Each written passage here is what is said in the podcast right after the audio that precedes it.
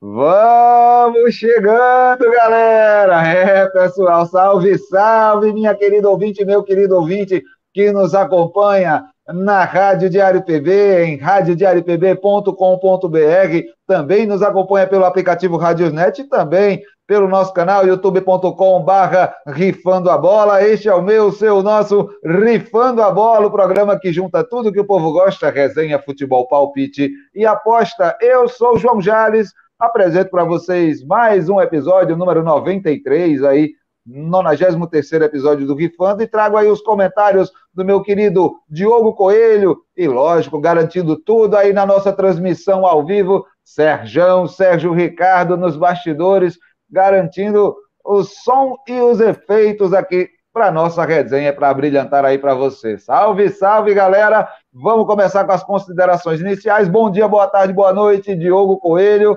Depois do recesso junino, né? A gente precisava descansar, inclusive se curar aí, a gente andava meio adoentado, né? Foi até bom aí esse recesso. Depois do recesso, cá estamos novamente, Diogão. Bom dia, boa tarde, boa noite.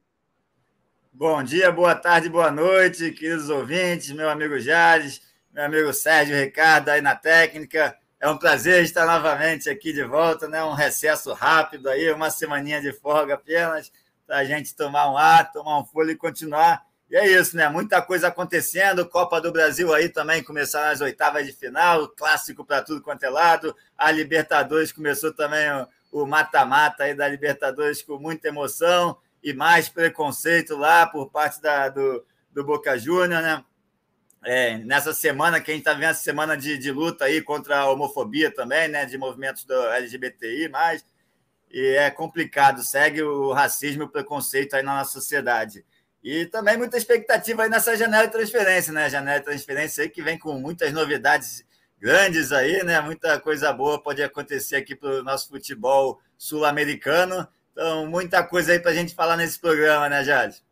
É, cara, tem muita coisa mesmo. Luizito Soares, Neymar, Thiago Silva aí também receba. dando pitaco. É, receba, é, cara. E, claro, né, o nosso carro-chefe, nossa matéria sobre o caso Luva de Pedreiro, que tá rolando aí muita treta, né? Vamos, vamos atualizar vocês sobre isso. Mas vamos ao que interessa. Vamos começar pelo começo, vamos pelo nosso highlights e agora é, falar os destaques aí da semana, né? Nesse nosso highlights teve muita coisa interessante realmente aí. Diogão já deu esse toque pra gente. Vamos começar pelo pontapé inicial aí do mata-mata das competições da Comebol, porque teve brasileiro em campo disputando Sula e Libertadores, hein, Diogão? É, exatamente. Ah, o mata-mata aí da, da Sul-Americana né, e Libertadores começaram ontem. Pela Sul-Americana, o Inter não começou muito bem, não. O Inter que vem bem aí na, no Campeonato Brasileiro, né? Vem surpreendendo aí no Campeonato Brasileiro, mas foi, foi lá enfrentar o Colo-Colo fora de casa, lá no Chile, e, e sofreu, tomou 2 a 0 não fez um, um, bom jogo, né? Eu não assisti a partida, mas pelo que eu vi ali, não fez um, uma, um grande jogo. Acabou aí tomando 2 a 0 vai precisar reverter.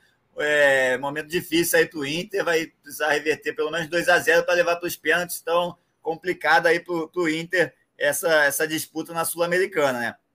Na Libertadores, tivemos o Atlético Mineiro empatando aí com, com o Emelec também fora de casa. O Atlético Mineiro fez um bom primeiro tempo, tinha tudo para sair com a vitória aí nesse jogo, mas acabou tomando um gol de pênalti e depois é, o, o Jair foi expulso também, num lance ali que é, desleal do Jair, né? Deu uma cotovelada no jogador adversário, acabou sendo expulso. O Atlético, mesmo assim, ainda teve chance de vencer ali com um pênalti que sofrido no segundo tempo, mas o Hulk perdeu mais um pênalti aí, o Hulk que está jogando muito, porém, nos pênaltis aí está deixando a desejar um pouquinho, né? É, já terceiro pênalti que ele perde esse ano e acabou ficando no empate 1 a 1 Atlético Mineiro, mas não deixa de ser um bom resultado fora de casa, na altitude lá também. Então vai decidir aqui no, no Mineirão. Acho que o Atlético Mineiro tem tudo para se classificar, assim como o Atlético Paranaense também, que ganhou de 2 a 1 em casa, né, do Libertar. E, e agora vai, vai jogar fora de casa lá no Paraguai precisando apenas de um empate. Acho que tem tudo para se classificar também. Atlético Paranaense aí do, do Filipão. É... é, cara, Filipão. Mas conta aí do Corinthians e Boca Juniors, porque a gente transmitiu aqui na Rádio Diário PB com a sua narração, né? Como é que foi aí esse Corinthians e Boca Juniors, cara? Comentários de Breno Muniz, né? Sérgio Ricardo, sempre ele na técnica garantindo tudo. E foi um duelaço, né? 0 a 0 Corinthians e Boca, mas teve de tudo nesse jogo, né, Diogão? Exatamente, um 0x0 com muita emoção, né? Um jogo que começou morno um pouquinho ali, começou devagar, sem muitas chances, mas no final do primeiro tempo já, já foi a 220 por hora ali, com pênalti pro, pro, pro Corinthians, que o Roger Guedes perdeu ali, o, o Rossi, né, o goleiro do o goleiro do Boca Juniors defendeu, uma bela defesa, o Roger Guedes não bateu muito bem, mas foi uma bela defesa do Rossi também. É, e aí, depois, grandes defesas do Cássio, né? O Corinthians não fez uma boa partida, um time é, bem desfigurado do que os corintianos aí estão acostumados a ver, muito desfalque né, da equipe do Corinthians. E depois ainda teve a perdeu o Fagner também no meio da partida, no, no, intervalo do jogo, o Fagner teve que sair machucado, lesionado, perdeu o William no final da partida já. Mas é, o Corinthians vive aí problemas sérios na, de, no departamento médico, né? Precisa resolver esses problemas para tentar eliminar o Boca Juniors aí na, no jogo de volta, lá na La Bombonera. Complicado para o Corinthians, porque foi o, o, Boca mereceu sair com a vitória. Apesar do pênalti perdido pelo lado do Corinthians, o Cássio foi quem salvou o timão aí nesse primeiro jogo na Neoquímica Arena. E o detalhe foi o William Beckenbauer, né, cara? Deu uma de Beckenbauer, engessou, enfaixou ali o, o, o ombro e, e, continuou o jogo. Só que é, ele viu que não, não dava para ele, não, muito, né? Não. É, é, cara. Não durou, o Beckenbauer durou mais, o Beckenbauer durou mais em campo. É, tá para brincadeira não, cara. É o sacrifício aí da galera do Timão tentando vencer o Boca Juniors. Depois nós vamos falar, inclusive, aí dos destaques negativos, né? A torcida do Boca aí, mais uma atitude de racismo e tudo mais. Complicadíssimo isso. É, é, Complicadíssimo, enfim. É, mas vamos, vamos falar de, de, de, futebol feminino, que a gente não está tendo rodada do Brasileirão Feminino, deu uma parada, né? No futebol feminino brasileiro por conta da Copa América, que está por aí, está para chegar aí a Copa América. É, e a gente teve dois amistosos da, da seleção feminina, né? Preparatórios aí para essa Copa América. E não foi bem, né? O Brasil. Foram dois tropeços aí e coloca aí, acende o sinal de alerta para a seleção dirigida pela técnica Pia Sandraj, né? Complicada a situação da seleção feminina. É, tropeços, é. mas diante de, de, equipes fortes, né? Dinamarca e Suécia, né, Diogo? Exatamente. Eu nem diria que é tropeço, né? Amistoso. Amistoso, eu acredito que a gente não pode considerar muito tropeço, porque é momento para fazer teste mesmo, para é, fazer experiências. E pegamos duas seleções é, fortes aí da, do cenário europeu, o cenário europeu que tem um que tem uma o futebol feminino é muito mais é, evoluído aqui do que o nosso futebol, né? A Dinamarca, a Suécia tem divisões de base já há 20, 30 anos, enquanto a gente está tá engateando aqui nessas nossas divisões de base agora que estamos começando a ter divisões de base no futebol feminino brasileiro. Então, eu acredito que é, o primeiro jogo, né, a gente empatou, estava empatando com a Dinamarca até os últimos minutos de jogo. A Dinamarca fez um golzinho no final e venceu por 2 a 1 é, Então, acho que fez, apesar da derrota, não foi um jogo ruim da seleção. Acho que a gente mostrou qualidades ali, acho que evoluiu um pouco no, do, no que vinha apresentando aí nos últimos torneios amistosos que tiveram. E contra a Suécia também. Contra a Suécia fez um bom primeiro tempo ali. Da Dinamarca eu nem vi tanto jogo. Na Suécia eu vi melhor. E acho que fez um bom primeiro tempo. Chegou no segundo tempo, abriu 1 a 0 no placar lá com a Debinha, né? Que vem sendo a grande estrela aí do, do da nossa seleção, artilheira da, da era Pia Sanraj.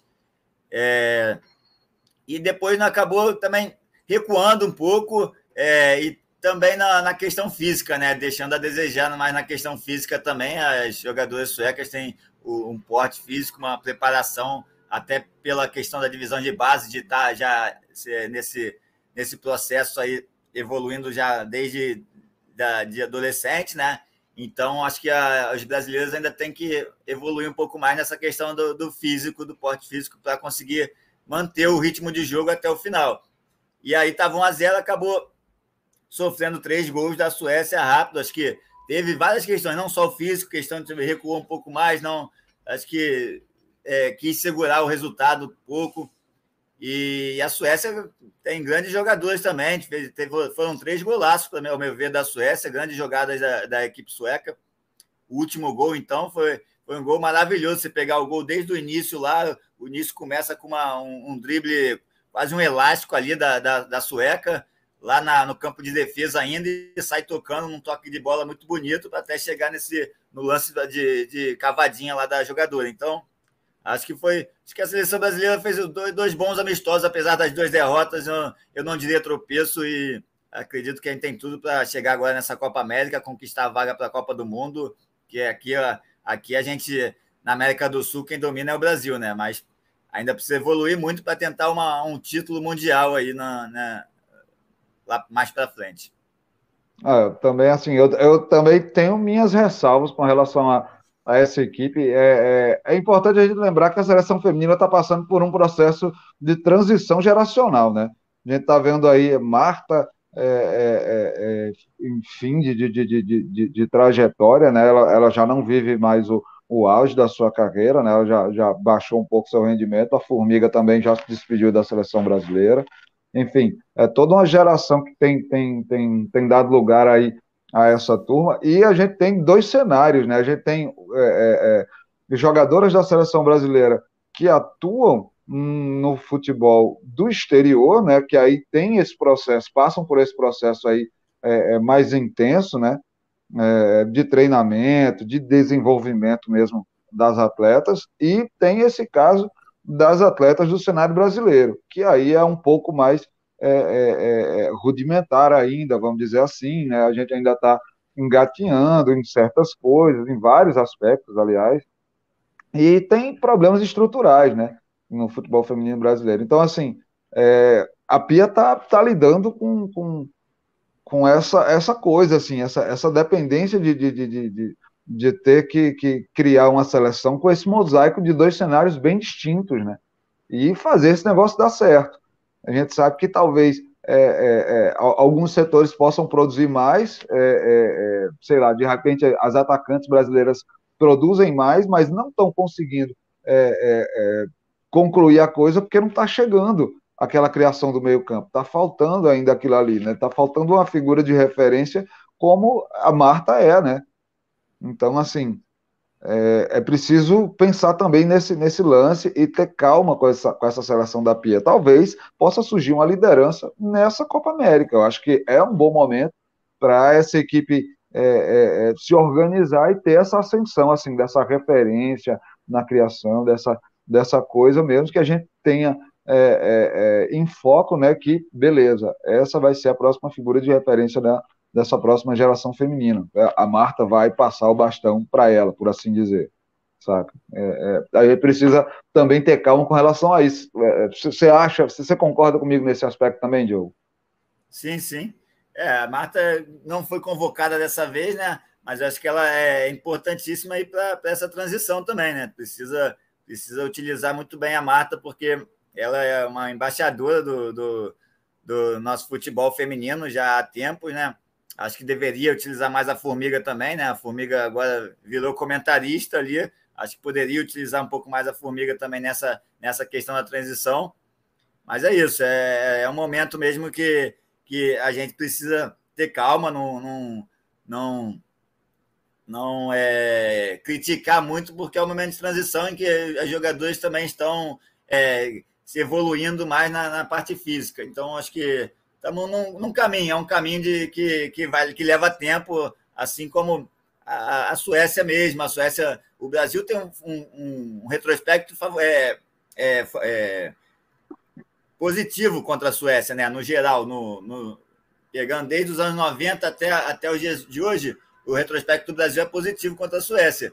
Mas a Suécia, desde que começou esse trabalho de base mais, mais forte lá, que já tem uns 20, 20 e poucos anos, já evoluiu muito. A gente vê na, no, no estilo de jogo, a, a, forma como as jogadoras, a forma como as jogadoras é, é, recebem a bola, tratam. É um, já, já tem uma, uma, uma habilidade ali que a gente ainda não consegue ver, às vezes, na, nas jogadoras brasileiras que não tem essa formação desde base, né? Mas é isso, é, é dá tempo ao tempo aí que a gente tem muito que evoluir no futebol feminino. É isso. Tempo ao tempo aí para a equipe da Pia Sandhage que o negócio vai fluir. Eu, eu acredito no projeto dela, acredito no trabalho da Pia. De vez em quando ela dá uma tropeçada, vacila aqui ali, mas no geral eu acho que, que ela é uma, uma ótima técnica e a seleção feminina está no caminho certo. Vamos falar de Brasileirão masculino, então, já que o feminino está de férias, vamos dizer assim, né? Nesse recesso aí é, para o intervalo para a Copa América Feminina. Vamos falar de Brasileirão, vamos falar de Série A e Série B. E aí, Diogão, como é que está aí a situação das duas primeiras prateleiras do futebol brasileiro? Série A, daquele jeito, né? Série B, Cruzeirão tá mandando, hein? É, Cruzeiro tá com tudo aí rumo à Série A, finalmente, Cruzeiro está voltando, né? Ah, vamos começar primeiro pelo, pela, série, pela Série A. É, internacional, como eu disse, apesar da, da, da derrota para o Colo-Colo na Sul-Americana, vem, vem muito bem, né? Fez mais um, fez um 3 a 0 uma grande partida contra o Curitiba, vencendo. O Flamengo também voltou a, voltou a mostrar um pouco do bom futebol aí, fez 3 a 0 no, no América Mineiro também, vem, vem demonstrando evolução com Dorival Júnior, né? apesar perder o Bruno Henrique ali também. Bruno Henrique vai ficar um bom tempo fora aí, uma baixa importante. E daqui a pouco a gente vai falar também, tá, deve, tá, o Cebolinha já tá, já tá lá na Gávea, daqui a pouco é, estreia é. também. Então, já o, um bom reserva aí, boa substituição do Bruno Henrique, né? O Palmeiras, o líder aí da competição, né? Tropeçou, podemos, não sei se tropeçou lá ressacado contra o Havaí, empatou em 2 a 2 né? jogo bastante movimentado.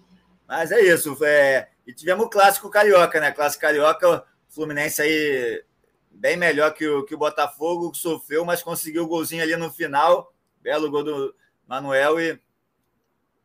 E, e aí vencendo por 1 a 0 né? O Fluminense vem bem aí também na competição. Aí o Palmeiras, apesar do tropeço, segue, segue líder com 29 pontos, apenas uma derrota seguido do Corinthians com 26 pontos. Em terceiro vem Atlético Paranaense com 24. Em quarto está o Internacional aí no G4, fechando G4 com 24 pontos também. Mas aí a gente já vê o Palmeiras se distanciando um pouco. O Palmeiras, acho que está começando muito bem eh, esse início de campeonato e se deixar vai, vai ser difícil buscar depois. E a gente, o Atlético Mineiro é, com 24 pontos também, né? O Atlético Mineiro que venceu do Fortaleza ali num jogo bastante movimentado também. Tem, tá em quinto com 24 pontos. Aí o Fluminense chegando em sexto com 21, e aí começa já a zona da confusão, né? Podemos dizer assim, né? Do sexto, depois do Fluminense ali que está com 21. Aí vem o Santos em sétimo com 19, São Paulo com 19, Flamengo com 18, Botafogo com 18, em décimo. Havaí em décimo primeiro com 18, Bragantino em décimo segundo com 18, Atlético Goianiense em décimo terceiro com 17, Goiás em 14 com 17, o Ceará em 15 com 17, o Curitiba vem em 16 com 15. A América Mineiro abrindo a, a zona do rebaixamento com, com 15, Cuiabá em 18 com 13, Juventude com 11 e o Fortaleza com 10 ali, Fortaleza que já está se recuperando um pouquinho, mas continua lá. Chegou até a, até a sair da lanterna em certo momento da, da tabela, mas com o empate do Juventude Contra o São Paulo, é, Fortaleza voltou para a lanterna, está com 10 pontos ali, mas por ter essa confusão toda, a gente pode ver, né? Do, do Santos, que é o sétimo colocado, até o Ceará, que é o décimo quinto, são apenas dois pontos. Ou seja, do sétimo para o décimo quinto são dois pontos. E aí o Ceará com 17, Fortaleza está em último com 10, a 7 pontos ali do. Da, a 5 para sair da zona, e a 7 ali da, da zona da confusão, que é o meio da tabela. Então, Ou seja, em duas rodadas, essa, essa tabela de classificação da Série A pode mudar drasticamente ali do, do, do, do, do sétimo colocado para baixo, né? Exatamente. É, o, o, Curitiba, por exemplo, o Curitiba estava lá no G6 há duas rodadas atrás, mais ou menos. Agora já está em 16, há uma, há, uma, há uma posição da zona de rebaixamento. Então, é, tá muito, muito confuso aí, muito. Esse meio de tabela aí está muito conturbado, a confusão está formada aí no Campeonato Brasileiro e quem, quem se dá bem é o Palmeiras, né? O Palmeiras vai se distanciando aí, mesmo com empate, consegue manter aí três pontos do, do vice, é, vice colocado, que é o Corinthians, e já 10 pontos, 10 pontos do Santos ali que começa a zona da confusão. Então, é, começa Nossa. bem aí o Palmeiras na competição. Na Série B, tivemos aí essa rodada, 15 rodada começando essa semana já, né? Com o Bahia conseguindo a boa vitória com é, para cima do Brusque, o Grêmio que estava precisando vencer, venceu o Londrina por 1 a 0, né? E o Cruzeiro, Cruzeiro líder. Bahia conseguiu um triunfo, né? É, vou... o Bahia triunfando, triunfando sempre. E, e, o Cruzeiro também, o Cruzeiro aí mantendo quatro pontos de, de, distância do Vasco. Vasco vem bem também na competição, conseguiu a vitória contra o Operário na, na última rodada e agora o Vasco joga o Vasco joga contra o Novo Horizontino, fora de casa, nesse dia 29, que é hoje. Hoje, nove e meia da noite, Vasco joga aí pela 15 rodada. Tinha vencido na última rodada e está aí mantendo a, a, segunda colocação, né? O Cruzeiro vem em primeiro com 34, o Vasco em segundo com 30 os dois aí com 14 jogos, então um jogo a menos ainda. Então ainda tem essa questão. Vasco e Cruzeiro tão, vão, vão se vão começando muito bem, né? Se manter esse ritmo, é, praticamente o Vasco que ainda tá é o único invicto, hein? Continua sendo o único invicto. É, da... cara, era esse detalhe também. Eu tava esperando você falar. Nossa, ele não vai falar que o Vasco segue invicto, porque invicto. Sé... seguir invicto na Série B, amigo, não é para qualquer um, não. E o Vascão tá na responsa. Exatamente. Aí vem o Bahia com um jogo a mais e 28 pontos. Em terceiro, o Grêmio em quarto com 25. E essa vitória do Cruzeiro ontem contra o Esporte, né? O Cruzeiro venceu do, o Esporte ontem, nessa 15 rodada. Muito importante também por causa disso, porque o Esporte está em quinto e o Cruzeiro ali em primeiro. Então, o Esporte está em quinto com 21 pontos, o Cruzeiro com um jogo a menos venceu, foi para 34, ou seja, 14 pontos de diferença do quinto colocado, que é o, onde é o G4, né? O G4 que se classificam, que é o, é o principal, independente do título da Série B ou não, o principal é estar entre os quatro primeiros. E essa vitória manteve aí, aumentou a distância do, do Cruzeiro para o quinto colocado, então mantendo aí a margem do G4 muito boa para o Cruzeiro para encaminhar cada vez mais aí sua classificação para Série A, seu acesso aí para a Série A do Brasileirão. Aí em sexto vem a Tombense, em sétimo Criciúma, oitavo Operário, aí vem aquela confusão parecida com, com a Série A também, né? Esporte com 21, Tombense com 20, Criciúma com 19, Operário com 19, Sampaio Corrêa com 19, Londrina 18, CRB 18, Brusque 17, aí já estamos, Brusque é 12 segundo. Então você vê, do Esporte, que é o, é quinto, 21, para o Brusque, são ali 3, 4 pontos o Ituano com 17 também, 13 terceiro, Novo Horizontino também com 17 em 14 aí já começa a briga ali com o rebaixamento. O Chapecoense está com 15 pontos em 15º, CSA com 15 em 16º, o Náutico abre o Z4 com 14 pontos, seguido da Ponte Preta com 14, Guarani com 13 e o Vila Nova com 12 pontos. Aí a, a briga ali do, do Z4 já está entre, entre, mais entre a Chapecoense ali e o Vila Nova lá na, na, lanterna com 12, mas podendo sair também com uma vitória, podendo até sair da, da zona de rebaixamento, dependendo dos outros resultados. Aí tá, tá a Série B aí também bastante disputada, principalmente na parte de baixo. A parte de cima que tá, tá se encaminhando bem aí para os campeões brasileiros, né? Cruzeiro, Vasco, Bahia e Grêmio vem, vem caminhando bem. O Grêmio, apesar dos trancos e barrancos, tá ali em quarto também, se distanciando do quinto então, a Tombense que pode chegar perto do Grêmio aí, Tombense que está com 14 jogos, pode passar o esporte e a 23 ficar dois pontos do Grêmio nessa, nessa briga pela quarta posição aí, mas é, Bahia, podemos dizer que Cruzeiro, Vasco e Bahia estão muito bem e o Grêmio está nessa briga pela quarta posição até o momento. É, cara, essa é a situação da segunda prateleira do futebol brasileiro a Série B aí Diogão trouxe para a gente. Vamos falar de Série C, eu vou trazer para vocês aí como rolaram os resultados da Série C, né? A gente teve aí o Mirassol segue na liderança, soberano, né? Mas 12 rodada, o ABC empatou com confiança em 0 a 0 o Altos empatou com Vitória em 0 a 0 o Botafogo de Ribeirão Preto venceu o Manaus por 1 a 0 o Atlético Cearense empatou com o Ipiranga em 0 a 0 a Raposa perdeu, é, cara. O São José venceu o Campinense lá no Passo da Areia, no Rio Grande do Sul, por 2 a 1 O Ferroviário perdeu para o Floresta no Presidente Vargas, lá em Fortaleza, 2 a 0 para o Floresta. A Aparecidense bateu volta redonda no Raulino de Oliveira, né? 3 a 0 para a Aparecidense. Paysandu e Brasil de Pelotas empataram em 1 a 1. Figueirense e Remo ficou no 0 a 0 e Botafogo e Mirassol, que era o jogo que deveria ter rolado, acabou sendo adiado por conta é, do Ministério Público Paraibano, que pediu é, torcida única ou portões fechados nos jogos realizados no estado da Paraíba durante as festividades juninas. Então, diante do absurdo, aí a equipe do Botafogo foi e solicitou para a CBF a mudança na data, e aí foi alterado o duelo entre Botafogo e Mirassol, acabou sendo remarcado para o dia 3 de agosto, antivéspera de feriado, na capital João Pessoa, é, às nove e meia da noite, aí, lá no Almeidão. Botafogo da Paraíba e Mirassol vão se enfrentar. Né? Então, ficou esse jogo aí remarcado diante dessa atitude bizonha do Ministério Público Paraibano, mais uma vez, interferindo e prejudicando o futebol paraibano. Vamos para a tabela de classificação dessa Série C. O Mirassol na liderança, 23 pontos, com um jogo a menos.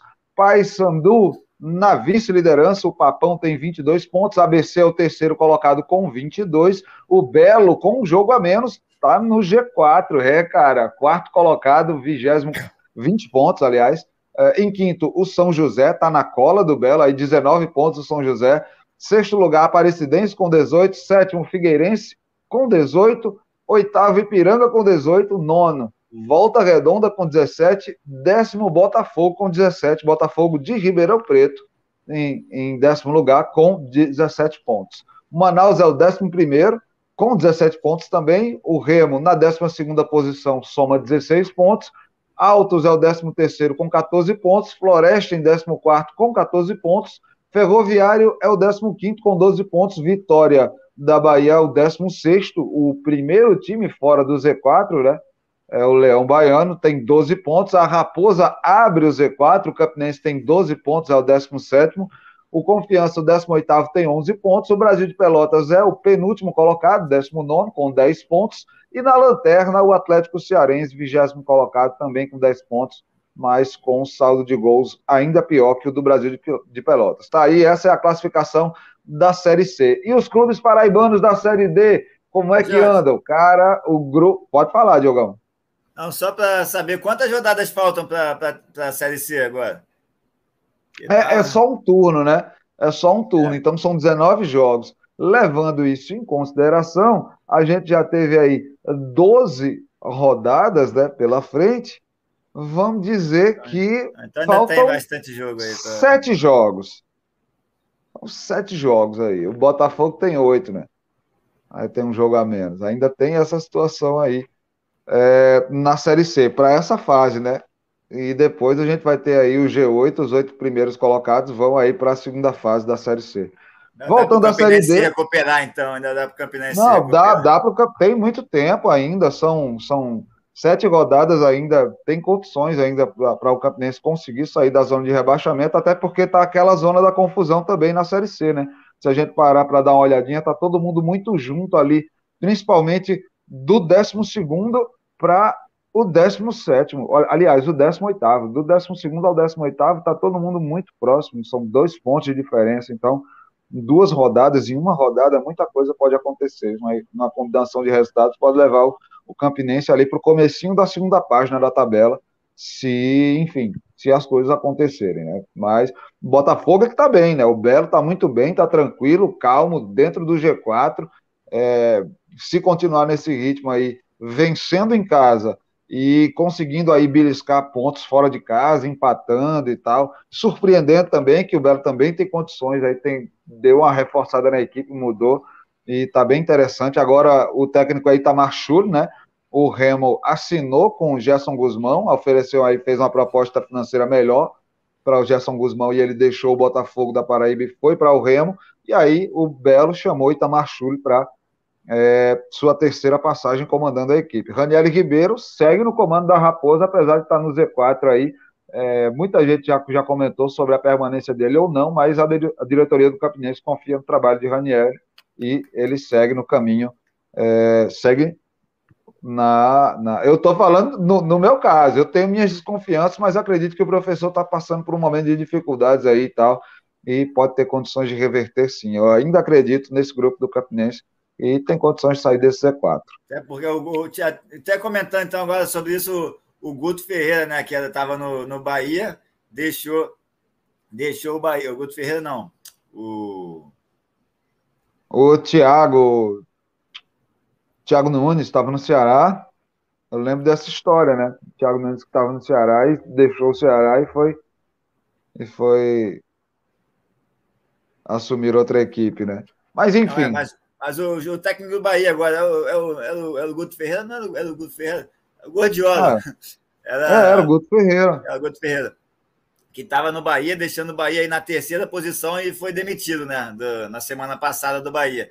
Então é complicado isso, porque o, o deu parabéns para a diretoria do Campinense até por isso, porque apesar do Campinense agora estar tá nessa dificuldade, o Campinense veio demonstrando aí na, durante o ano um bom futebol, conseguiu o título inédito lá do Paraibano, vinha no início até fazendo uma boa Série C, depois desandou em algumas questões lá, mas eu acho que que é, que é importante manter o trabalho ali. Parabéns para a equipe, para a diretoria por manter o Raniel, apesar dos resultados aí ruins das últimas rodadas. Não, eu também acho que pô, tem que segurar o cara mesmo. O cara acabou de ser campeão estadual, é uma fase ruim, é. É, se, se de fato o Campinense for rebaixado, voltar para a Série D, aí lógico, cabe a demissão e, e é inquestionável. De fato, o cara foi, voltou e tal, o trabalho não rendeu, rendeu a curto prazo, mas a médio e longo a coisa desandou. Aí a gente entende a demissão. Mas agora eu também acredito que não é o momento para demitir o Raniel, até pelas conquistas que ele teve. Né? O cara conquistou o Campeonato Paraibano ano passado, conquistou o Campeonato Paraibano esse ano, é, duas participações asseguradas seguidas do Campinense na Copa do Nordeste. Então, assim, são fatos que são Estou importantes. a classificação para a Série C, né? Exato, acesso para a Série C, o vice-campeonato na Série D, acesso para a Série C. Então, é importante levar isso em consideração também. Vamos falar de Série D? Porque o Souza, meu amigo, ninguém segura o Dino, cara. É. Vou falar dos clubes paraibanos na Série D, porque você sabe, né? Série D é muita coisa. Aqui na Rádio RPB a gente vai falar só dos clubes paraibanos. No grupo A3, o Souza venceu o Crato por 1 a 0 lá no Crato, no Mirandão, cara. É, o Dino, ninguém segura o Dino, não. Tá com tudo aí o Souza. O Globo venceu o Afogados por 2 a 0 O Retrô segue na liderança desse grupo, venceu o América de Natal por 1 a 0 na Arena Pernambuco. E o São Paulo Cristal e Casa jogam hoje, logo mais às quatro da tarde, fechando aí a 12 segunda rodada, 11 primeira rodada, aliás, é, desse grupo A3, né? A gente tem na classificação, o Retro é o líder do grupo A3, tem 24 pontos, o Souza é o vice-líder, tem 20 pontos, o Icasa em terceiro com 17, a América de Natal em quarto com 17. O Afogados vem em quinto com 15 pontos, São Paulo Cristal em sexto com 12 pontos. Ainda tem chance de classificação São Paulo Cristal, mas está bem complicado. É, o Globo em sétimo com oito pontos e o Crato na lanterna com cinco pontos. Esses dois não têm mais chances de classificação. O Souza já está com o pé dentro aí da próxima fase da Série D. Saudações, Aldino. Um abraço para Aldeone Abrantes aí, nosso querido é, presidente do Souza Esporte Clube. Pronto, falados das quatro prateleiras aí do Brasileirão. Vamos falar agora alguns destaques do mercado da bola, porque rolou muita coisa interessante aí nessas janelas de transferência. Tá de férias o, o futebol europeu, então vamos falar de mercado da bola, que também agitou aí o mercado brasileiro, rolou repatria, é, é, é, repatriamos alguns jogadores, né? É, cara, Cebolinha tá de volta, Fernandinho também. Diogão, Conta pra gente aí. E Neymar, hein? Tá fora do PSG, né, cara? Ainda não, né? Ainda não. Tão, tão, é o que estão falando, não tem nada confirmado ainda, né? Essas questões, essas especulações. É complicado também a gente cravar enquanto não tiver nenhuma certeza ali. Mas é o que estão falando, que o PSG não, não tem mais interesse em ficar com o Neymar. É, e para lucrar alguma coisa ainda com ele, precisa vender nessa, nessa janela, né? O Neymar, se não me engano, tem mais um ano ali, um ano e meio e aí depois vai poder assinar um contrato com qualquer outro clube por, livre de, de qualquer multa ali. Então, é, o PSG deve querer vender o Neymar até para lucrar alguma coisa com ele e comprar outro jogador nessa janela. Agora vamos ver quem que vai, vai querer, né? O Thiago Silva já estava falando lá, chamando o Neymar para o Chelsea. Quem sabe teremos aí o Neymar no Chelsea na, na próxima temporada acho interessante Neymar jogar a Premier League lá também. Uh, é interessante, Copa, sem dúvida. Copa do Mundo, é. Uh, bem mais disputado que, que o Campeonato Francês, né? Vamos ver como é que ele sairia ali na, na Premier League nesse primeiro, nesse primeiro semestre, uh, pré-Copa do Mundo. Acho que seria interessante até para a nossa seleção brasileira. Ele junto com o Thiago Silva lá também, acho que seria bom. É, mas Vamos ver, quem sabe ele vai, volta até para o Brasil, do jeito que está o Neymar lá, a fama, essa fama já de, de, de, de bom vivan lá do Neymar, né? De pagodeiro. De ah, a torcida do Santos já estava chamando ele, né? Já estava é. chamando ele. O que eu soube aí foi que chegou aí o Cebolinha também no Flamengo. Conta aí essa história do Cebolinha no Mengão, Diogão. É, Cebolinha veio lá do Benfica, agora tá, já tá na Gávea, já tá treinando lá. Agora só falta a inscrição para poder começar a atuar. Pelo que eu, pelo que eu apurei, deve estar começando no final do mês. Ali ele deve já estar com. Que é quando abre a janela de transferência, aí ele vai poder assinar o, o contrato e, e atuar aí, né? O Flamengo, como eu disse, perdeu o Bruno Henrique por pelo menos aí seis meses, uma lesão grave do Bruno Henrique. Então, o Cebolinha chega para ser titular, provavelmente, né? Que a gente tá. O Flamengo ali contratou o Marinho, mas o Marinho ainda está descendo a desejar. Não sei o que está acontecendo ali. O Marinho fez até gol, chorou na, na contra o América, se não me engano, contra o América agora. Mas o Marinho ainda está tá, tá deixando a desejar porque a gente esperava que ele podia render no Flamengo. E aí o Cebolinha chega, chega aí com, com, com status de, para mim, de titular. Vamos ver como é que ele se comporta também, né? É, temos aí também a notícia do Yuri Aberto, né? O Corinthians aí pegando Yuri aberto por empréstimo lá do Zenit, da Rússia, né? Aquela confusão toda lá com a Rússia, a guerra continua, a Rússia continua bombardeando a Ucrânia, que continua se defendendo lá também. Então a guerra lá não para, apesar das notícias é, esfriarem, a guerra continua quente por lá. E aí o Zenit emprestou agora o Yuri Aberto, o Aberto deve fortalecer o Corinthians aí nessa, nessa, nessa segunda, nesse segundo semestre de competição no sul-americano e brasileiro. Então, acho que importante aí para o Corinthians, né, que está aí com o Roger Guedes, aquele. É, é, faz as pazes. O Roger Guedes tem aquela confusão que teve no início ali com, com o técnico, o Vitor Pereira, né? Depois uhum. fez a, fizeram as pazes, até jogou ontem, perdeu o pênalti. Então, o Roger Guedes acho que precisa de um companheiro bom ali no ataque. O Yuri Aberto acho que chega para ajudar o Roger Guedes e o Vitor Pereira bastante aí nesse ataque do Corinthians, né?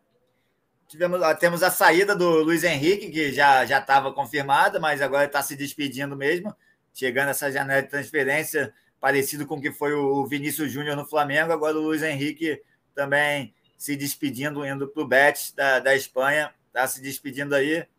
E aí tem muita especulação, né? Tu, o Botafogo fala do Ramos Rodrigues aí, quem sabe o Ramos Rodrigues no Botafogo. Temos o, o River Plate, que está pegando o Soares, que é a grande contratação aí do River Plate para essa temporada. Acho que, e o Fernandinho, é... Fernandinho, que era do é, City, que veio para o Atlético Paranaense, né? Grande sim, sim. Fernandinho, né?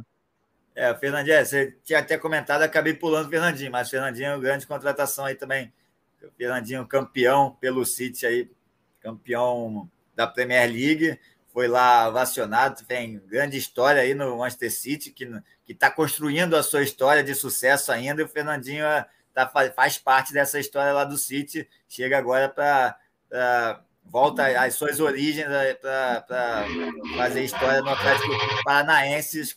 Acho que é muito bom aí para o Atlético Paranaense, para essa sequência também da, da, Libertadores. Então, grande contratação.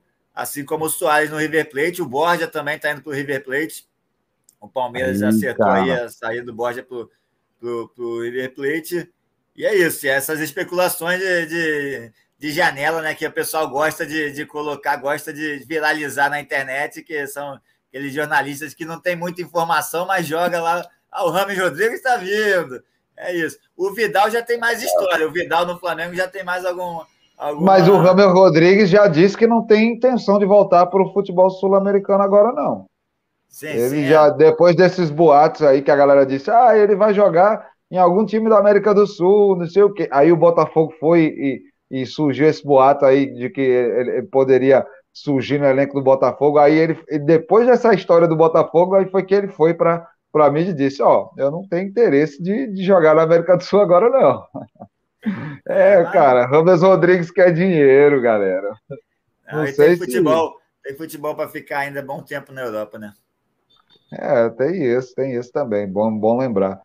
Mas é isso, é, esse, esse finalzinho de highlight juntou também com um pouquinho do Fofoca de Gandula. Vamos agora entrando nesse terreno, né? Vamos chegando no Fofoca de Gandula, trazendo aí as nossas notícias, porque essa semana foi movimentada, cheia de polêmica, muito tumulto, muita coisa.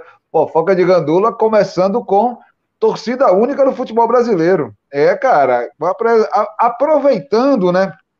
o fato que a gente falou do Fernandinho que chegou e foi apresentado pelo Atlético Paranaense, aí o presidente do Atlético Paranaense acabou roubando a cena durante a apresentação do Fernandinho, é, cara. Durante o comentário polêmico aí a respeito de Palmeiras e Santos, é, ele falou a respeito da situação financeira e tal do Santos e fez uma avaliação sobre as chances de contratar o Daniel Alves. No meio dessa conversa, sem pé e sem cabeça, assim que ele começou lá, ele ainda afirmou existir uma mobilização nacional para que o modelo de torcida única seja adotado no Brasil, né?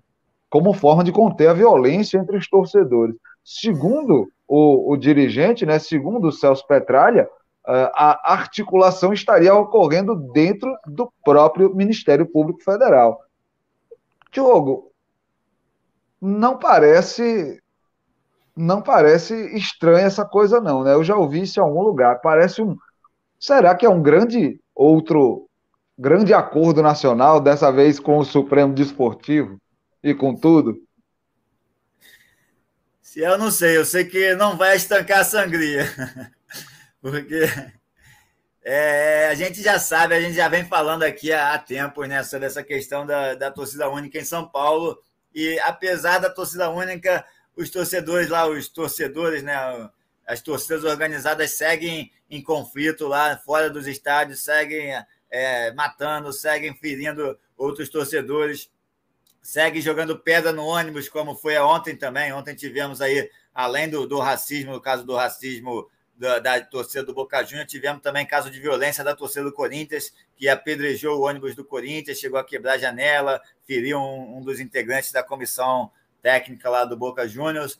Então, é isso, né? É, vamos, vamos proibir para, para evitar a violência. É, só, só mais um, só mais um, um caso aí de incompetência das nossas autoridades e o presidente do Atlético Paranaense acho que tá, tá muito enganado aí sobre, sobre esse, essa, essa ideia de torcida única em todos os estados. É, Para mim é um absurdo. A gente sabe aqui, aqui no, no Rio de Janeiro, a gente tá, tá, vive já essa violência no futebol, sempre teve aqui também. Contudo, a gente tem um, o Maracanã sempre foi estar tá dividido aí entre as duas torcidas, o Flamengo, Botafogo, o Fla-Flu, o Vasco também, e não, não tem tido problema aí de violência, principalmente dentro do Maracanã.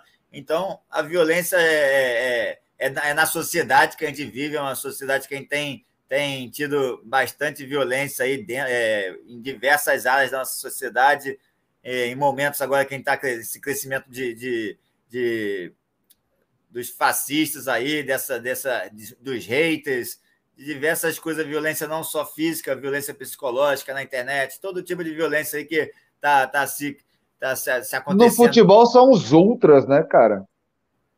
Que a galera chama de ultras, né? Sim, os ultras, que é os ultras que é um pouco um, um fascismo ali também, né, no, no meio futebolístico. É galera também que gosta de violência, que gosta de brigar.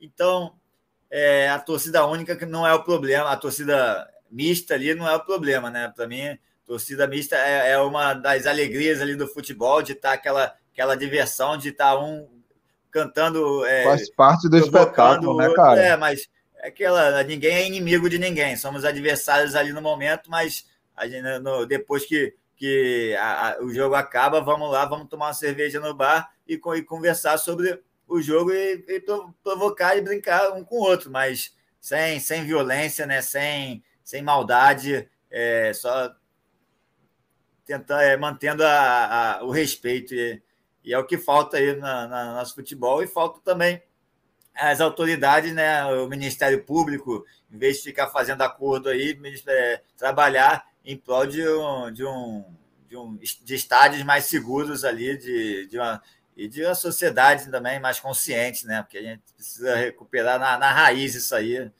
manter uma sociedade mais, mais com, com mais educação, com mais oportunidades e que não use as suas, seus problemas aí que não na é, com a violência, né? Então, Pô, pois é, né, cara? Eu acho que estão que, é, querendo é, é, se, se, se, eximir da responsabilidade, né? O poder público está querendo se eximir da responsabilidade de nos prover segurança nos estádios, de, de, de, de, nos prover, sabe? É, é, eu, eu acredito muito isso, assim, se essa for a perspectiva, né? Se existe realmente esse acordo nacional com o Supremo é, Tribunal de Justiça Desportiva, com o Ministério Público Federal, com tudo, cara, isso é isso é muito doentio, isso é muito triste, porque é, é, tudo isso acaba destruindo né, a, a, festa, o espetáculo do futebol. Né?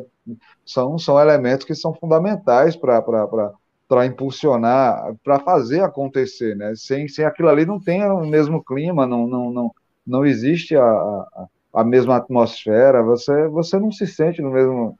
É, é triste, é triste. É, principalmente. Tem que falar a declaração, né? Você ter, você ter um, um, um, dirigente de um clube de primeira divisão que chegue e, e, chegue ao ponto de declarar um negócio desse assim numa coletiva de imprensa. É, é, ou ele está muito mal intencionado, ou ele está, é, enfim, atirando para todo lado. Eu não entendi muito bem também qual é a do Petralha soltando essa assim numa coletiva, em Diogo? É, não, sem falar que tem tem torcidas aí, como eu já, já até comentei aqui uma, uma experiência minha, tem as torcidas do, do Flamengo que brigam entre si. A raça com a, com a Jovem Flá, já, já vi brigando entre si. Ah, o Botafogo da Paraíba é normal, tem facções internas dentro da torcida do, do Botafogo da Paraíba, vez ou outra, os caras também estão se encontrando aí, trocando tapa. Então, assim, e, e, e, nesses casos, sabe? O que é que eles vão fazer? Lembrei de outro caso agora também, que acho que, se eu não me engano, foi a queda do, do alambrado lá do, do Vasco, lá nos anos 2000, na final. Torcedores, contra, calma. É, contra o São Caetano, na final do Brasileiro contra o São Caetano, foi briga interna entre a torcida do Vasco, que deu a confusão ali e caiu alambrado. Então, é, é, aí você vai fazer o quê? Vai proibir a torcida de vez, né? Proíbe todo mundo, pronto. Só pode, só pode os cartolas. Vai ser votar que nem a, na, na época de, da, do, de 1920 lá em Laranjeiras, quando só entravam os cartolas ali, eh, os, os engomadinhos, né? E pronto, aí não vai ter problema, é isso?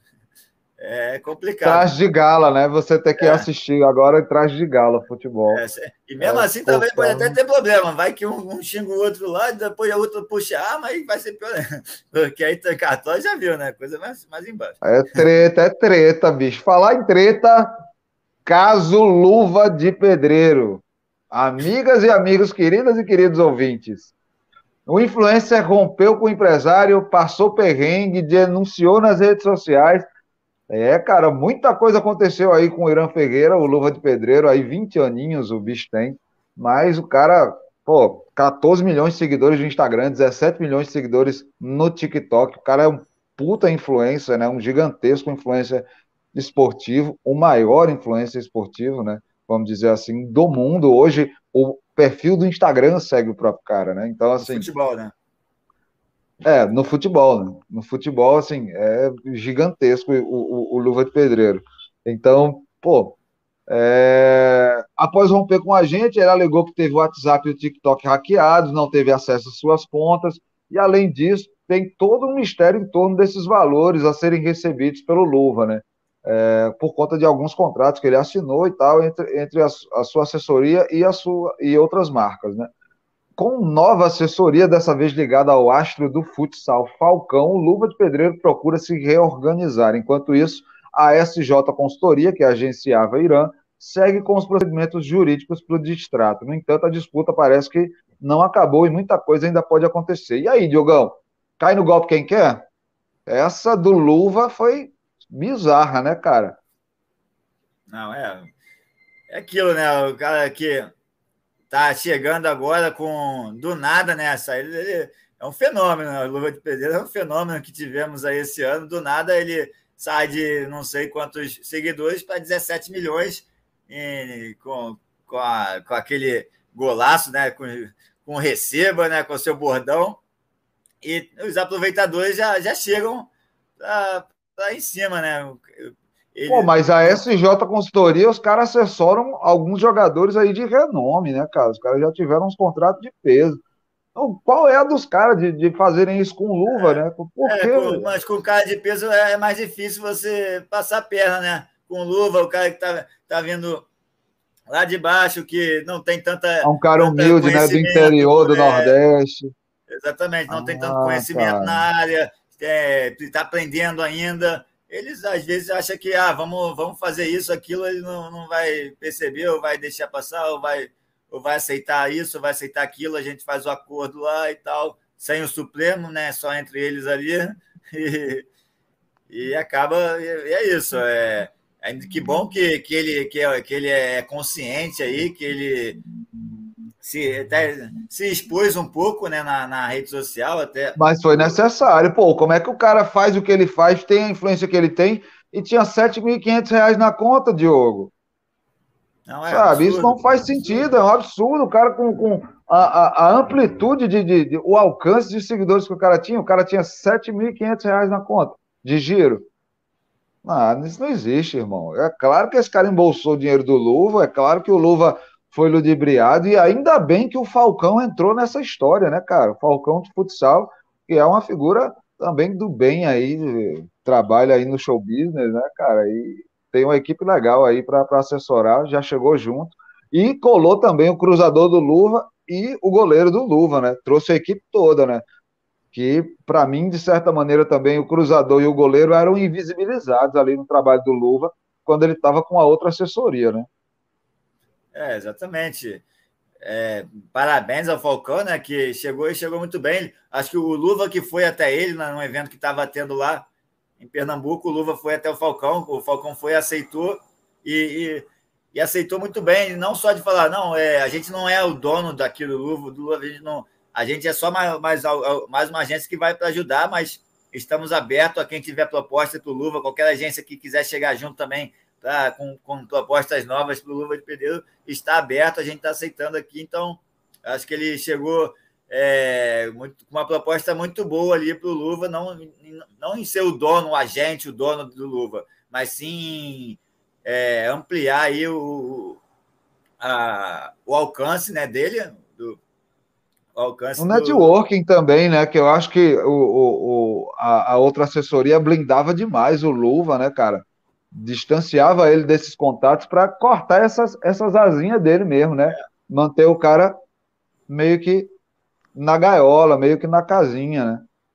Exatamente. Enquanto o Falcão tá, tá ali a, abrindo as portas para quem quiser chegar, chegar junto, sendo que o Falcão vai estar tá ali assessorando ele é, em qualquer, tipo, ó, calma, isso aí é, é, é, duvidoso, isso aqui a gente tem que botar um contrato certinho para não dar problema. Então, acho que o Falcão vai, mais do que uma agência, uma assessoria muito importante aí para ele, para agora sim entrar no caminho certo e não, não se estressar, porque é isso, né? É, a, o sucesso, né? A, a visibilidade aí tem, tem, tem uns problemas sérios aí que muita gente chega de, em cima de você com um olho grande querendo o teu dinheiro, querendo não, e não o seu sucesso. Então tem que ter bastante cuidado aí, principalmente para as pessoas que, que saem sai do nada para 17 milhões, saem tipo, lá de baixo de, de, um, de um local que não tem muita infraestrutura, não tem muita educação e precisa estar tá, tá esperto para não, não, não pegar esses, esses é, malandros e corruptos que, que passam a perna em muita gente aí nesse no mundo no mundo da bola e não só da bola, né? No mundo em geral. É, cara, visibilidade tem, tem, seu, tem seu preço, tem seus prós e seus contras. Falar em visibilidade, agora vamos falar do assunto. É, galera, saiu do armário. Richarlison assume bissexualidade e recebe o carinho dos fãs nas redes sociais. É, cara, eu sou uma dessas figuras que fiquei maravilhado, assim, com, com a atitude do Richarlison. É, fundamental nos dias de hoje, é, principalmente no futebol brasileiro, né? Enfim, vamos ao texto, né? O ex-jogador Richarlison foi o primeiro jogador pela com passagem pela seleção brasileira a se declarar pessoa LGBT. É, cara, o cara disse que era bissexual, afirmou sua bissexualidade na última sexta-feira, dia 24, é, dia de São João, ao participar de um podcast que aborda a luta contra a homofobia no futebol. É, é bem, bem importante aí a galera do podcast. É, depois eu vou trazer aqui para vocês esse podcast. Enfim, a gente sabe que junho é o mês do orgulho LGBT, né? É, a pessoa que apresenta este programa é uma pessoa LGBT. Para quem não sabe, eu sou uma pessoa bissexual. Então, assim, Ontem foi o dia do orgulho LGBTQIA. Então, assim, é, é, fundamental a gente ressaltar essa importância, né? De uma figura como Richardson, do calibre de Richardson, tricampeão brasileiro, campeão mundial pelo São Paulo, é, campeão da Libertadores vestindo a camisa do Atlético Mineiro. É, é, um momento crucial, assim, que a gente tem de Richardson saindo do armário, assim, ele, ele ter se posicionado. Também é importante a gente refletir, né, a sociedade brasileira. Eu acho que, inclusive, sobretudo os torcedores do São Paulo, né, enquanto eles foram coniventes com a violência durante décadas no futebol, né, porque a fala de Richardson tem um peso de um marco histórico nesse esporte impregnado de machismo e de homofobia que é o futebol brasileiro. Então, é, deixar aqui também o meu registro de, de, de, de saudação e de empatia para a figura de Richardson, que sabe da dificuldade que é, é se afirmar pessoa LGBT é, no futebol brasileiro. É, é, de certa forma, é até mais fácil para as mulheres lésbicas, mas para os homens a, assumir uma homossexualidade ou uma bissexualidade no futebol brasileiro, extremamente machista, é, é um, era impensado. E aí Richardson foi lá e fez. E aí, Diogão, o que é que você acha? É, exatamente, principalmente no, no futebol, né? É, se, se, se, assumir ali é bem complicado. O Richard merece parabéns, mas eu achava que ele já tinha até assumido no, na época ali, como, como jogador, no final da, da carreira. Eu, eu já. Eu já não, achava não, que ele, não, nunca chegou a assumir, não. Assumir assim, é, talvez publicamente dessa maneira no podcast, mas eu, é, mas eu o que eu lembrava era que ele já tinha, já tinha se assumido ali nessa questão do, de, de, de, LGBT. Não, talvez não claramente, ele não tenha se explicitado claramente na, assim, mas é, eu já tinha essa ideia, como, como, se eu já, já tivesse sido já tivesse sido falado, mas é, é importante sempre estar tá reposicionando também, ainda mais nessa, nesse momento agora que a gente está nessa luta diária aí contra esse preconceito com, com a cada um minuto aí tem a violência contra o, contra o gay, contra a lésbica. Então, é muito importante um jogador de, de seleção brasileira, um jogador que, que agora está aí tá na, na televisão. Né, comentarista, né? né? Ele... Só, só um parêntese rapidinho, Diogo. O nome do, do, do podcast é Nos Armários dos Vestiários. É um podcast é, investigativo sobre essas questões entre pessoas LGBT e o universo do futebol. Pode, pode falar, Diogo. Valeu. Então é isso. Tá de parabéns o podcast também, né? Por estar tá entrando nessa, nessas dessa maneira aí. E, e é isso. A torcida do São Paulo, como você falou, né? Tem muito problema com isso também. É sempre a gente sabe ali no. A gente até já comentou aqui em outros programas que a torcida do São Paulo sempre é, sofreu muito, como se, tipo, sendo chamada de Bambi e tal, e eles não, não, não aceitam muito bem, é um preconceito que vem desde os anos 80, 90 ali, das outras torcidas, um preconceito homofóbico, e a torcida do São Paulo tem, tem muito esse, essa questão também da, de ser preconceituosa e não aceitar essas, essas provocações ali, bem, com, com violências até entre si, até entre eles mesmos, os próprios São Paulinos. É verdade, né? Tem, os próprios então, São Paulinos estavam é, arrancando o brinco da orelha da galera nos estádios e tal. Esse ano mesmo, inclusive. É, exatamente. É porque é o momento, é o que a gente vem falando, é o momento que a gente é de enfrentamento, né? Antes era aquele preconceito velado, é, muito do racismo, do, da homofobia. Agora esse, esse preconceito está tá saindo, está se esse está se aflorando, né? Os preconceituosos aí estão saindo do esgoto, estão se mostrando preconceituosos sem, sem medo de serem preconceituosos, como os argentinos estão se mostrando sem medo de ser racistas lá, na, fazendo cada vez mais a todo, todo jogo. Agora a gente vê, parece que virou uma, uma obrigação do, dos argentinos fazerem um gesto de macaco e, e tem os, é, os homofóbicos também, que parece ser uma obrigação cantar músicas homofóbicas em estádio, parece ser uma obrigação é, provocar ali é, é, esse preconceito. Então, acho que é importantíssimo, o Richardson está falando isso, está se demonstrando, está chamando mais gente para essa causa também, né? Para mais gente ali se, se pronunciar, né? Você mesmo, acho que é a primeira vez que você fala isso aqui abertamente, de, de também ser LGBT. Não, não, não.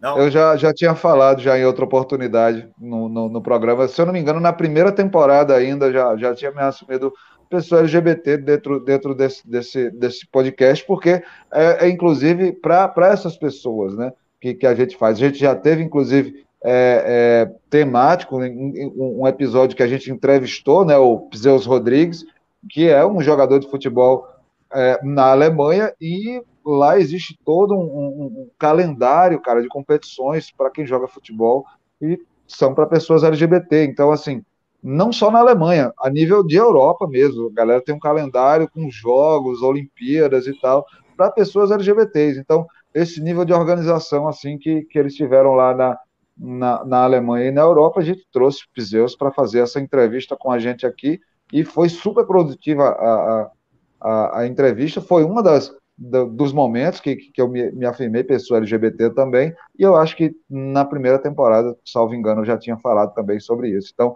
é, é, é sempre bom a gente lembrar disso, a gente fazer essa, essa, essa, é, é, é essa ressalva, né, por conta é, dessas situações, né, que, que a gente vive hoje. Como você mesmo falou, hoje são tempos de, de enfrentamento, a gente vive uma praça de guerra é, é, no cotidiano. Então, é preciso também ter essa postura, ter essa. essa e se afirmar e reafirmar é sempre importante, então, é, é, diante disso.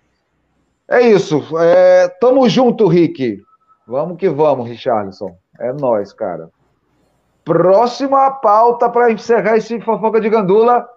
Liga Brasileira. Diogão, novo capítulo na novela da Liga Brasileira, é, agora é a Liga Forte Futebol do Brasil. Que nome é esse, Diogão? Peraí, peraí, deixa, deixa eu abrir para você.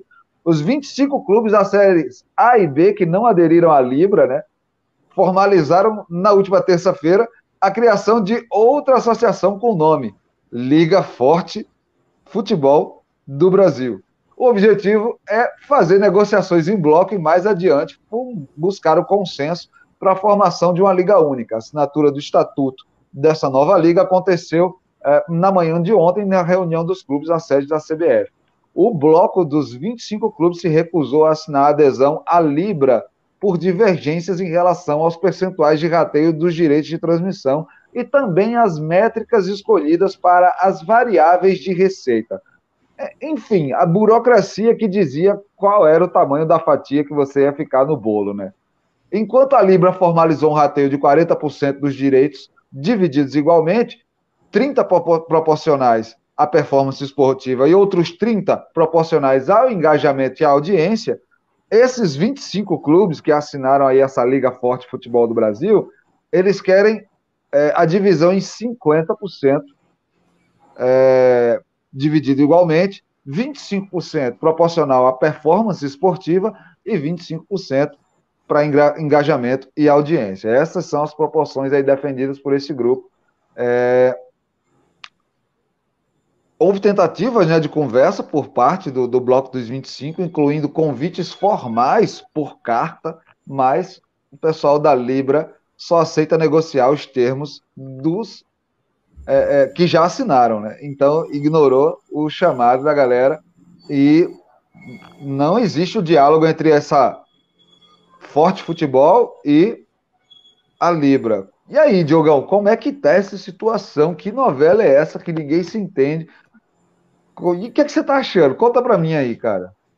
Ah, o problema continua mesmo, né? A novela agora começou a ter aqueles capítulos ali de, de para manter, para manter a novela ali longa e tal, aqueles capítulos que vai e volta era isso. A gente já tinha o grupo forte, né? O, aquela, é, o grupo forte, e agora eles oficializaram esse grupo. Oficializaram com, com os 25, é, com, é, fa, falando que o, do problema que já existia, né? O problema que era da, da, do rateio ali, do, dos 30%, 20%, 50%, 25%, como, como a gente veio comentando também, é na Premier League, é, a, Liga, a Libra né, queria como é na, na, na La Liga, na Espanha, enquanto esses 25 do Grupo Forte querem uma, uma divisão mais estilo Premier League, que é de 50, 25, 25, mais essas questões do, do, do engajamento, da, das, das variáveis. Então, a novela agora é só, só formar o, o, o grupo que não estava é, assinado ali, que não estava concreto, agora se concretizou, que é o grupo dos 25, né? É, agora com esse nome ali, como é, como é que é o. Liga Forte Futebol do Brasil. Agora botaram esse, se afirmaram como um grupo Liga Forte, tentaram fazer uma conversa com, com, com a Libra, com o pessoal da Libra, que não aceitaram, porque não, não assinaram também. Acho já começou errado aí, já primeiro conflito de, que a gente teve já esse aí, de, de, dos 25 tentarem da Liga Forte tentar um acordo com a Libra, tentar uma conversa de se encontrar e não conseguiram. Então aí já mostra uma, uma divergência o primeiro embate que a gente está tendo aí nesse capítulo 5 foi que é o primeiro embate entre os dois entre, entre os dois grupos. E é isso. Agora vamos ver como é que vai como é que vai se desenrolar essa questão, porque o, o lado não pretende ceder. O lado da Liga Forte, pelo jeito, não pretende ceder, ceder esses 50, 25, 25, e a Libra me parece que pode ceder um pouco. Eu acho que a Liga Forte, o grupo dos, da Forte Brasil, pode, pode ganhar essa, essa queda de braço, mas vai, vai ter mais alguns capítulos aí pela frente até que se consiga se consiga organizar tudo para quem sabe formar essa liga ou então não vai dar em nada, vai voltar para a CBF e continua tudo do jeito que está mesmo, porque eu não duvido que essa essa novela termine em pizza aí e, e vai todo mundo jantar lá com, com o presidente da CBF e resolver isso em casa mesmo, sem. Mas é aquilo, da, nos outros capítulos a gente já viu, né? Que foi formada uma comissão por parte da Libra e por parte desse grupo forte. Tem, tinha representantes já que estão conversando entre si, não é, representantes é, do grupo, em vez de botar, colocar todos os presidentes de um lado, todos os presidentes de outros, já foi escolhido alguns representantes e algumas empresas para fazer essa, essa métrica sobre qual é o melhor caminho para definir essa liga. Agora formaram um grupo forte, mas eu acho que continua essa discussão lá sobre os valores e não vai mudar muita coisa até que se, se finalize esse processo ali de, da, da métrica desses, desses grupos que foram, foram definidos na, na, no capítulo anterior. Então, acho que é só uma formalização do grupo forte que quer que, que vai provavelmente bater o pé e eu acredito que se formar uma liga vai ser com 50%, 25%, 25%. Agora o, é, tá os, os grandões da Libra vão ter que aceitar ou então vai, vai ter confusão até, até, até terminar em pizza. Eu também acho, eu também acho que tá, tá forçando muito essa situação dessa galera. Vamos ver se não termina em pizza. É, cara, por falar em terminar, vamos encaminhando o nosso programa, vamos chegando para o nosso último bloco. Pitacos e palpites, palpites e pitacos. Hoje com a listinha mais curta, né? A gente não tem futebol feminino, então a gente tem aí uma listinha mais curtinha para você. A gente trouxe jogos da Sul-Americana, da Libertadores. Vamos dar uma beliscada também em confrontos da Copa do Brasil e, logicamente, do Brasileirão. Vamos começar por Universidade Católica em São Paulo pela Sul-Americana. E aí, Diogão, o jogo é lá no Chile. Vai dar Universidade ou vai dar São Paulo?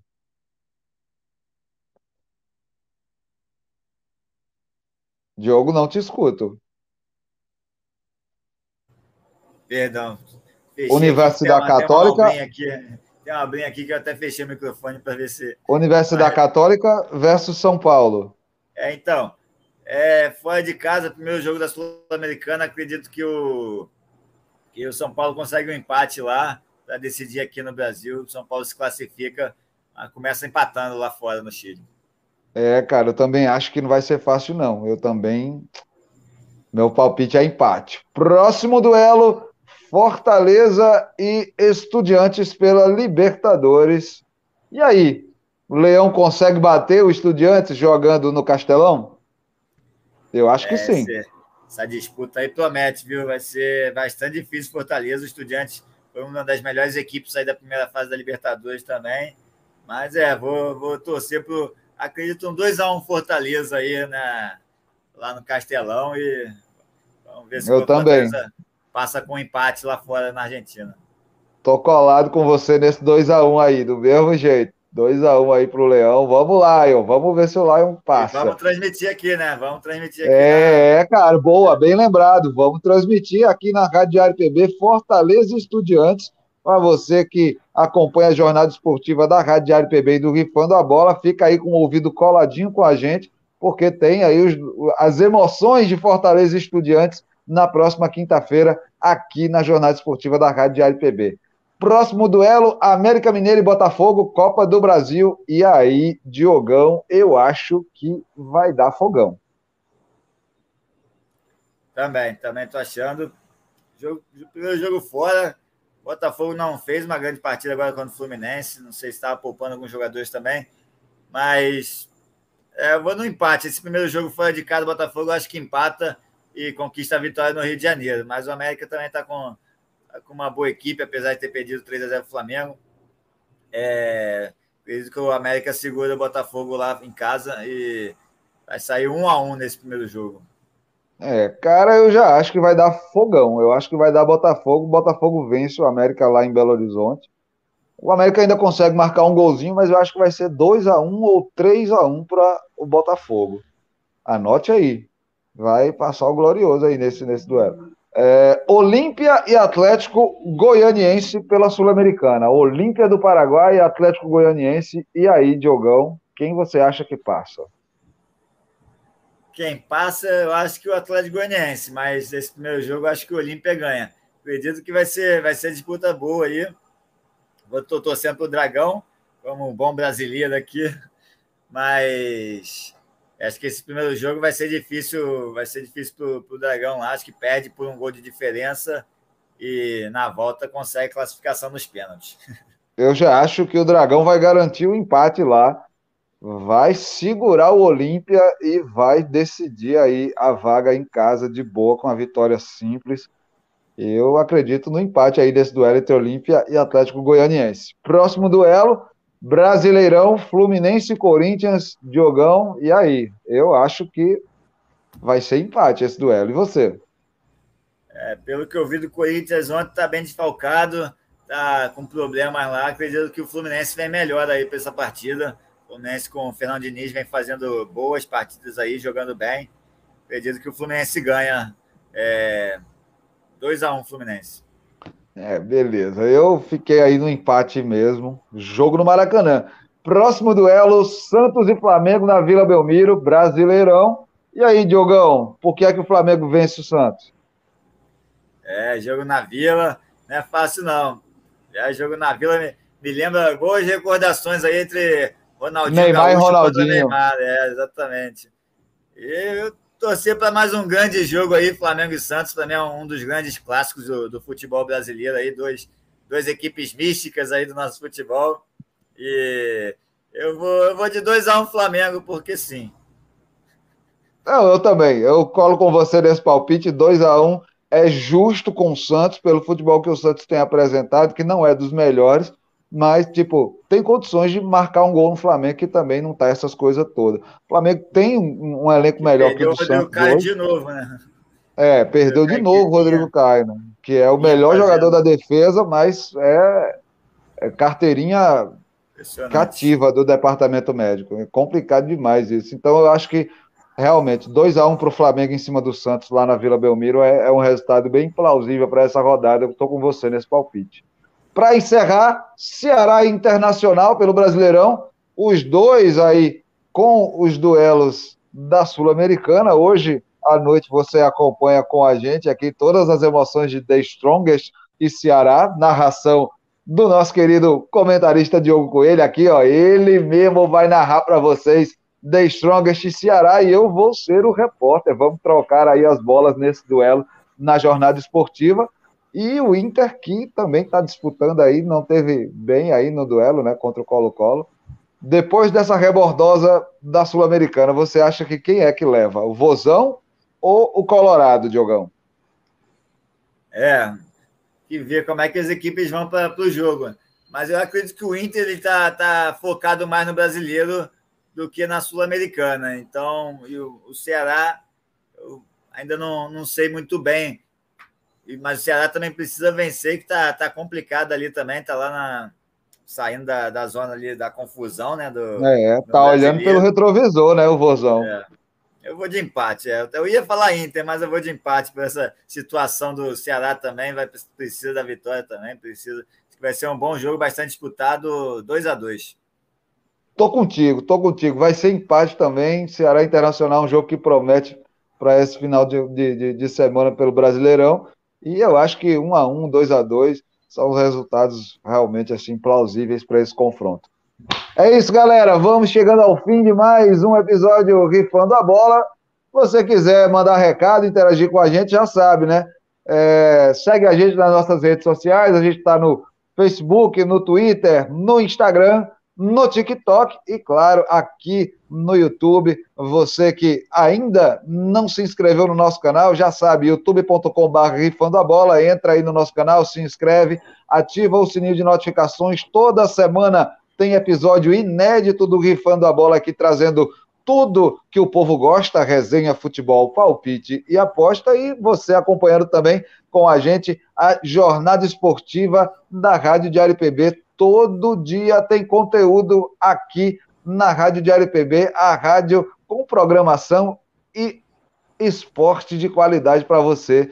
É isso, galera. Gostaria de agradecer aí a colaboração do nosso querido Diogo Coelho, ao Sérgio Ricardo, que está mantendo aí tudo no ar, nos conformes. Já são exatamente 1h36 da tarde. A gente vai chegando para o fim. Diogo Coelho, satisfação enorme. Bom dia, boa tarde, boa noite, meu querido.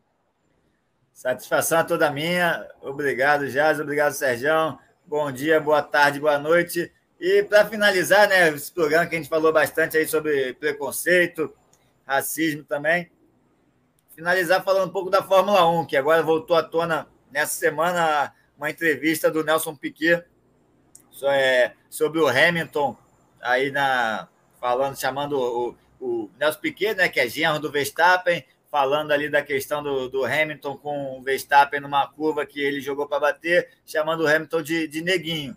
E é o, que é, que é um, uma expressão preconceituosa que vem tendo, a gente vai tentando tirar da nossa, da nossa língua, né? Porque aqui no, no Rio de Janeiro, principalmente. Sobretudo o carioca, né? Que tem, é, tem como gíria isso, né? É, uma gíria que eu mesmo já falo, falei, às vezes até falo, me pego falando ali, mas sem, sem nenhum intuito de, de preconceito. É, pô, é, neguinho fez isso, neguinho, sem chamar alguém de neguinho, mas falando sobre, sobre pessoas. Neguinho né? no sentido como sinônimo de fulano, né?